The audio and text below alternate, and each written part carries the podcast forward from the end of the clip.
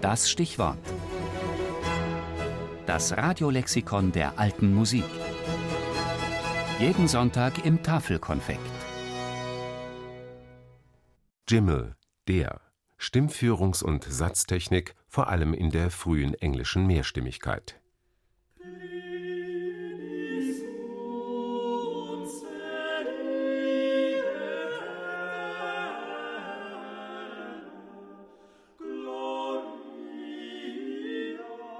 Ein dreistimmiges Sanctus von Johannes Roulet, niedergeschrieben zwischen 1456 und 1459. Mit dem Texteinschub Morsus sanat sempiternus wird sich gleich Bemerkenswertes ereignen.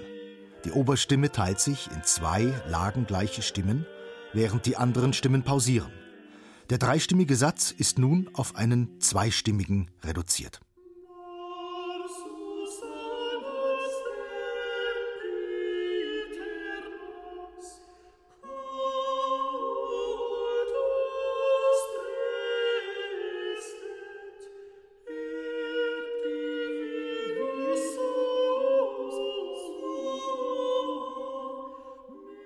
Nach dem Ende dieses Einschubs des Tropus vereinigt sich die geteilte Oberstimme wieder zu einer Stimme und verbindet sich mit den anderen erneut zur Dreistimmigkeit.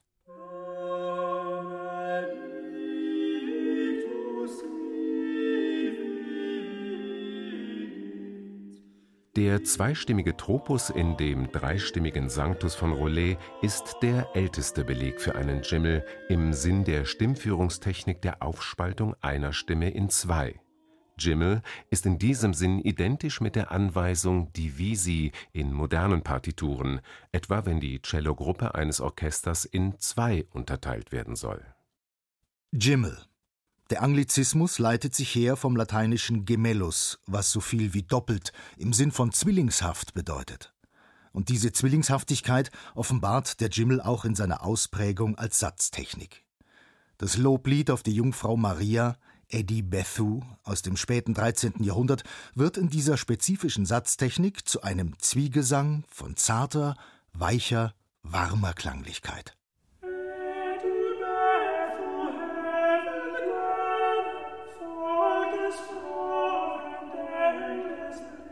Der vermutlich um 1470 verfasste Traktat De Preceptis Artis Musicae von Guglielmus Monachus ist die bislang wohl einzige bekannte musiktheoretische Quelle, die sich mit dem Jimmel befasst.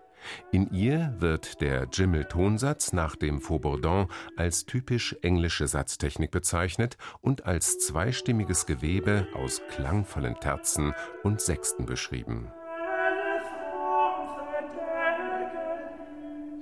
Die permanente Aneinanderreihung dieser Intervalle wurde von der späteren Musikforschung in direkte Verbindung gebracht mit dem auffälligen, gehäuften Gebrauch von Terzen und Sechsten in der englischen Musik seit dem 13. Jahrhundert.